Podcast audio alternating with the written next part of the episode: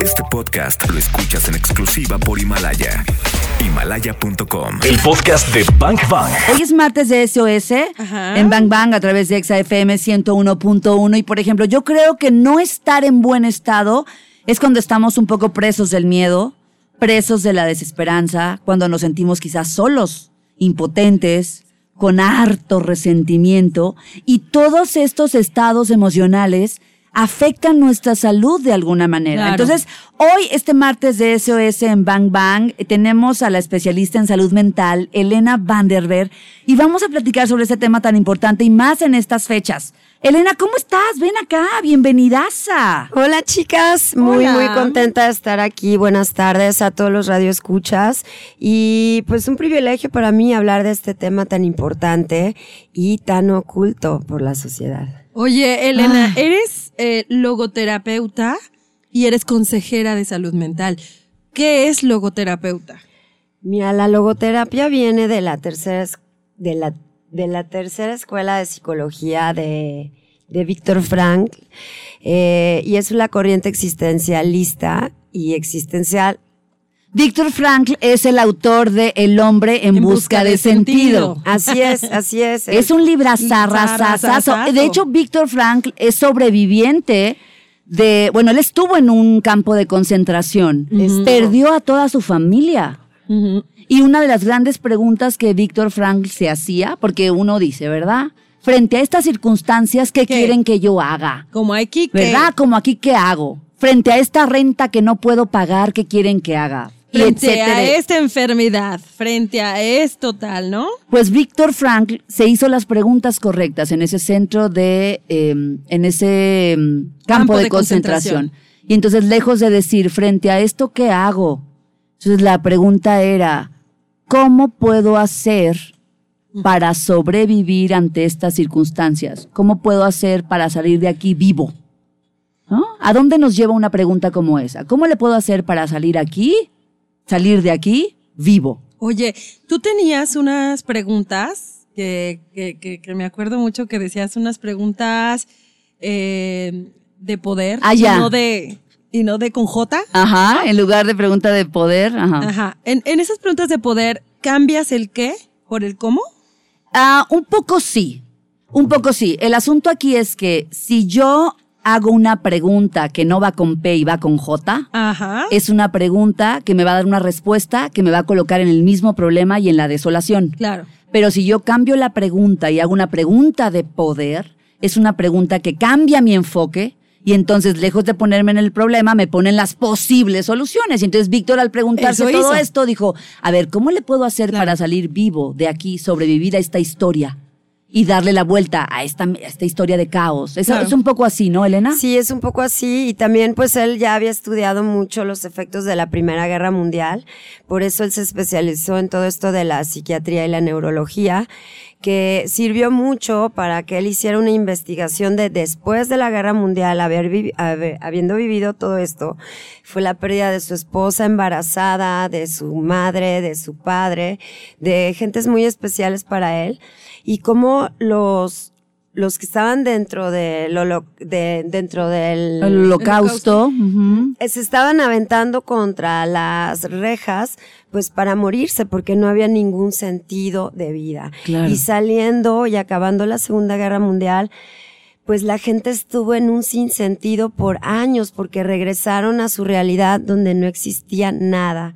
Y entonces a partir de ahí se hizo una investigación de dónde y el para qué voy a encontrar el sentido en mi vida, hacia dónde voy. Bang Bang. Cuando perdemos el sentido de la vida, realmente perdemos. ¿Qué? Pues todo, ¿no? Pues literal, a eso suena, pero para eso está Elena Van der Veer. Elena, yo te dijimos Van der Veer hace un momento, muy mal por nosotras. Eres Van, Van der Veer. de los de Nueva York, ¿verdad? De la, de la dinastía más millonaria del mundo. Elena. Van der Veer, que en realidad es compuesto porque eh, son de Holanda, Wow. es que quiere decir de la pluma. Oh. From la the pluma. feather. Van der Veer. Van der. Oh. Oye, y tu nombre también es bello, Elena.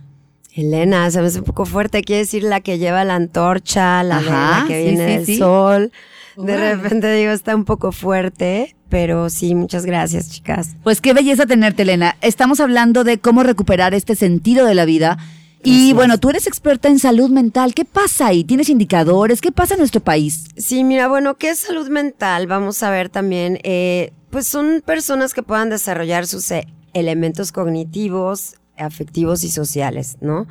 Y la, la salud en general es importante cuidársela. Aquí es importante saber qué pasa en nuestro país. Los indicadores de riesgo, pues son los problemas psicosociales. Y en México son prioritarios porque determinan las dificultades mentales de nuestro pueblo, de nuestras personas. ¿Cómo andamos en este país en, esos, en ese sentido? Bueno, primero los voy a mencionar para que todos sepamos de dónde viene. Es la migración que causa la desintegración de la familia, los embarazos no deseados entre niñas de 10 y 19 años. Cada minuto un adolescente en México se convierte en madre. O sea, prácticamente medio millón o más de bebés nuevos al año que van a sufrir el crecer sin padre responsable, sin guía, sin apoyo. ¿No? Sin Oye, todo el contexto familiar responsable, ¿no? Padre, madre, eh, la familia. Ahí hay que ponerle un paréntesis a este dato. Sí. Ayer eh, estábamos leyendo algo que puso ah, el profe Ale Miranda, nuestro colaborador. Ay, claro, ¿Qué buenísimo. Si usted va a tener hijos o si usted está planeando tener hijos, primero asegúrese de no haber qué, De estar bien, de haber, de, de estar bien criado. De no, de no estar medio criado. Medio criado. Acá lo tengo, mira, Mira, lo estoy abriendo. Medio criado, Te los voy a compartir. A ver, Chequen, va- chequen vamos a esto, chequen esto, porque a mí se me hizo súper, súper, súper bazuqueador esta frase. Si está pensando en tener hijos, primero verifique si no está usted a medio criar. No, ya, ya, ya, ya, ya. Guau, caso, qué ¿no? fuerte. Va a su Sí, casote. creo que va, va muy eh, en línea con lo que estás diciendo, Elena. Sí, así es. Y aparte también ver las nuevas relaciones de los adolescentes, que como no tienen todas esas herramientas afectivas para dominar o digamos manejar una relación, las relaciones ya duran tres años máximo. No como antes los abuelitos de que hay 40 años, 50 años, la abuelita no se iba, no se volvía a casar, ¿no? Mantenían como esa estructura familiar un poco más segura. Y ahora mm, ya me he fijado que dura tres años y dentro de esos tres años ya hasta tienen dos hijos. Entonces, ¿hacia dónde vamos? Con toda esa necesidad afectiva y de salud mental que necesita este país, que lo da, la verdad, la integración de la familia. Claro. O sea, digamos, México, México desintegrado. Sí, México pues sí. a medio criar, ¿no? un, un poco así, o sea, sería la suma de todos los que lo integramos a este país y cómo está constituido nuestro núcleo familiar, Claro. ¿no? Y también influye mucho pues la pobreza, ¿no? Las presiones, las dificultades, la dificultad educativa no terminan más que la primaria por necesidad de trabajar y entonces empieza la pirámide del fracaso y esto también genera dificultades mentales. El acceso a servicios especializados como psiquiatras, neurólogos, psicoterapeutas pues son carísimos y los de gobierno no no mantienen una especialización ni ni hay un mantenimiento porque pues con que vayas con un consejero 10, 15 minutos eso no va a quitar toda generaciones y generaciones de Claro. carencia afectiva y de no salud mental. Y luego, lo- es decir, los anexos no tienen este tipo de servicios. Y los privados son carísimos. Y creo que en México no se le ha dado ni la importancia ni la legislación, o sea, nuevas leyes que indiquen que las personas deberían recibir atención médica profesional cuando tienen algún tipo de salud mental, porque ni siquiera la salud mental está reconocida como tal. Ajá. O sea, estamos, estamos por la calle de la amargura en ese sentido. No, y hay una marginación fuerte, ¿no? Porque por lo que el estado de- mental de estas personas sí es desastroso y pues van implementándolo a los hijos y las conductas se modelan. Creo que, creo que ahorita está muy en la mesa el tema de salud mental, aunque ya está pasando por la película del Guasón, ¿no? Que, que vino a Es el ejemplo. y vino a ser Perfecto. que muchas personas entonces sí voltearon y dijeron, oh, ¿Es sí en existe, serio? es en serio, sí es un problema. Eh, cuando realmente, bueno, creo que muchos, muchos, muchos de los que nos están escuchando han pasado o algún familiar o algún amigo tiene problemas de salud mental. Bang Bang. Si no estamos ahí, entonces, ¿qué es lo que ocurre, Elena? ¿Qué es lo que estamos viendo afuera? ¿Cuáles son estos ejemplos de trastornos mentales que quizá decimos, ay, o sea, fíjate, Elena, a mí me suena un trastorno mental como me suena directo al psiquiátrico. Pero, pero, in- independientemente de que habrá ciertos niveles en los que se recurra al psiquiátrico como una opción, de, de pronto puedes tener en casa a alguien con un desorden alimenticio, por ejemplo. Y, y quienes están dentro, pues no saben ni qué es, ni qué lo ocasionó, Y- ni y- cómo se llegó ahí, ni cómo salir. Y así como avanzamos y como la tecnología avanza y como todo va avanzando, también hay nuevos síndromes o nuevas eh, Adicciones. Cada vez hay más eh, drogas sintéticas. O, ad- o Eh, adicciones sin drogas. También. ¿Cómo? Yo dije, Ah, oye, ¿cómo adicciones sin drogas? Es que ahorita que, que- que- que dicen adic- adicción sin droga, checa, es el FOMO, por ejemplo. Ajá. El famoso FOMO, ¿no? Ahorita el FOMO es este, esta patología psicológica que se produce por perderte algo, por quedarte afuera. De la O sea, conversación en no- redes. No tengo ganas de ir a esta, no tengo ganas de ir a esta fiesta, pero por FOMO voy a ir. Sí. No tengo ganas hoy de ir a tal lugar, pero como no quiero quedarme fuera, voy a ir. Y entonces ahí empieza un trastorno extraño de no poder dejar el celular, no poder dejar las redes sociales, no poder dejar, o sea, de hacer cosas que no quieres hacer. Elena, ¿qué más trastornos hay? Sí, bueno, en realidad todo esto viene de un profundo vacío. Claro. ¿no? Todas, Claro. todas. Hay unas O sea, que son la madre de orgánicas. todas. Hay algunas que son orgánicas, que por ejemplo, pues hay depresión, hay trastornos de ansiedad, hay eh, agresión, trastornos alimentarios, pero Bipolaridad. ahorita- bipolaridad, eh, trastorno al límite, pero lo que más está afectando ahorita es el consumo de cosas y de sustancias para llenar esos vacíos, ¿no?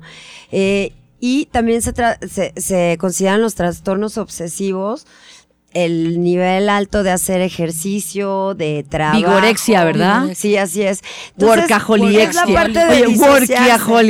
Workaholic. Ah, El workaholic, pues. Y luego dicen, ay, ¿cómo crees que el, el querer trabajar en exceso puede ser patológico o puede ser... Por No, sí supuesto. puede. O sea, hay gente que ha perdido su familia. Sí, claro. Todos sus amigos por ser workaholic. Bang Bang. Cuando ah, quizá eh, vas por la vida sin sentido, con un hueco súper profundo, es mucho más sencillo eh, que caigas, que seas vulnerable en las adicciones o cualquiera de estos, eh, digamos, ¿cómo decía? Trastornos. Síntomas, trastornos. Trastornos mentales. O Desórdenes. Eh, desórdenes, tanto alimenticios como, como de drogas, ¿no? Sí, y estar sobreviviendo sin sentido, pues las expectativas de felicidad son muy altas y no hay un punto medio, ¿no? Se busca solamente la euforia, el placer inmediato y no- entramos en obsesión por tener, por ejemplo, el poder, el prestigio, el materialismo, el Algo que nuestro placer vacío. y el anestesiar, ¿no? Y tener sin significado solo para cubrir las necesidades por la estructura social, hacer por hacer, estén automatizado. Entonces ahí es donde hay que tener mucha conciencia de nosotros mismos y si estamos es- escuchando este programa es porque de veras estamos en una búsqueda interna, personal del individuo, del que no se divide, o sea, yo no me divido, yo no me divido. Bang Bang. Dijo Elena, el ser bien en lugar de estar bien, o sea, ¿cómo? Y luego me dijo, sí, y es una habilidad. Y nos, va Ah, y nos va a regalar cuatro elementos Ajá. para el ser bien. Sí, bueno, estos cuatro elementos son habilidades y no son diferentes a las de aprender a tocar un instrumento, ¿no? Se requiere práctica y entrenamiento. Dicen que hasta 7000 horas de estas prácticas ya nos pueden resetear desde un principio. Entonces, estos cuatro elementos, el el primero y el principal es la resiliencia. Es la rapidez con la que te recuperas de situaciones de la adversidad. Unos se recuperan lentos, otros rápido. Otra es la habilidad. no es tan fácil, Elena. no, no es. O sea, no, no- ay, ser resiliente. Ajá, No. sí, ya. No, Oye, no, no. Pero fíjate que, no sé, en algún momento de la vida, como dice Víctor Frankl, que, Yeah, yeah, ¿no? yeah. este, Mira, Frankl parece ¿Frankl? Frankl. o sea, cómo, cómo ante esta situación avanzo, ¿no?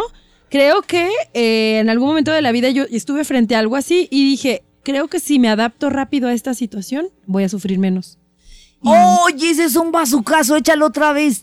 Sí, tenía enfrente de mí algo, ¿no? Que no es, que se salió de, to- de todas mi, de, de todas mis, te movió todo. Me movió todo. Y entonces tenía de dos, o me iba para el lado de sufrir, víctima, llorar, ta, ta, ta, o dije, ah, ¿y si mejor me adapto ante esta situación? Esa es una pregunta de poder. ¿Y si mejor me adapto ante esta situación? Ok, ¿cómo le voy a hacer para adaptarme? Y lo hice y no sufrí tanto. Entonces creo que eso es eso, ¿no? Sí, eso es la resiliencia, pues. Todos los días nos van a pasar cosas y en realidad a mí me decía un maestro, tú decides cuánto quieres sufrir. ¿Estás en sufrimiento o vas a honrar esa situación, la vas a ver? No es tanto de ser positivo o negativo, es como integrar la realidad, ¿no? Eh, Me está pasando, esta es mi realidad, ¿cuánto tiempo me voy a tardar en estar hundido en ese pensamiento? ¿Y cómo elaboro esto que estoy viviendo, no? ¿Cómo para salir de ahí? Exactamente, y que en realidad, pues como dicen en doble A, hazlo simple, hazlo simple. Hay cosas que queremos controlar que no podemos. Solo por hoy. La segunda, el, el segundo elemento es la habilidad de ver lo positivo en el otro y en los demás. Ahí sí empieza, pues, cómo vamos a ver las cualidades en el otro ser humano. La tercera. Que también tiene su chiste. Oye. Porque mira, cuando yo volteo y qué demonios voy a andar viendo la belleza. Oye, y ahí no sería la habilidad de ver lo positivo, dijiste, en los otros, en los demás, pero no sería en mí y en los demás. Sí, claro, pero a lo que se refiere Elena es que tengas pues esta capacidad de no clavarte en la, en la oscuridad del otro, sino que No, Como y que, que ya te- sabemos que si empezamos a juzgar. Desde el Y, juicio. ajá, Ah, bueno. entonces ya es eso, es la capacidad de no juzgar, de no ser reactivo. Eso es lo importante dentro de nuestra salud mental. y es el segundo elemento. Sí, y el tercer elemento es la atención, aunque no lo crean, para, para parafrasear un artículo publicado en un grupo de psicólogos sociales de Harvard que dicen, a wandering mind is an unhappy mind. Y eso está fuertísimo, porque una mente que divaga es una mente infeliz, no hay presente, ¿no? Se descubrió que el 47% de la vida de un adulto está en distracción, O sea, enfocado cuando en otro estamos lado. dispersos mentalmente. Así es. O sea, estás en todas partes menos donde tenemos que estar. Así Entonces ya es. Me voy. Entonces despídete, Entonces Karina ya no Torres. juego.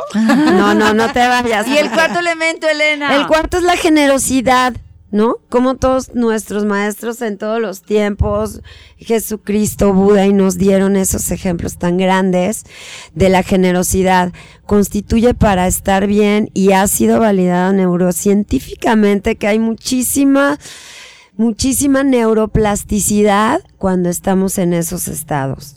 Estos cuatro componentes han estado investigados y los circuitos que acompañan estos exhiben nuevos procesos mentales de recuperación para estar neutros, templados, en templanza, que esa es la verdad, pues como el fin último del ser humano para poder seguir aprendiendo. Claro.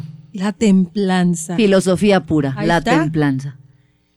Cuatro elementos, repítelos, Elena, para quedarnos con ellos como grandes regalos. El primero, resiliencia, resiliencia. atención, Ver lo positivo en mí, bueno, ver lo positivo en los en demás. otros, ¿no? en Ajá, mí todo, ajá. todo el tiempo lo puedo ver, la generosidad. Y la generosidad. Fuentes confiables. Elena, mil gracias por haber estado en Bang Bang. Ay, gracias a ustedes, chicas. Grandes hermosas, regalos. ¿Tienes página de internet? Eh, ¿Tienes redes sociales? Pues tengo, sí, tengo en Facebook, tengo eh, Instagram, Facebook. Facebook ¿Dónde es estés? Elena Vanderveer y manejo de adicciones y coaching logoterapéutico, son tres.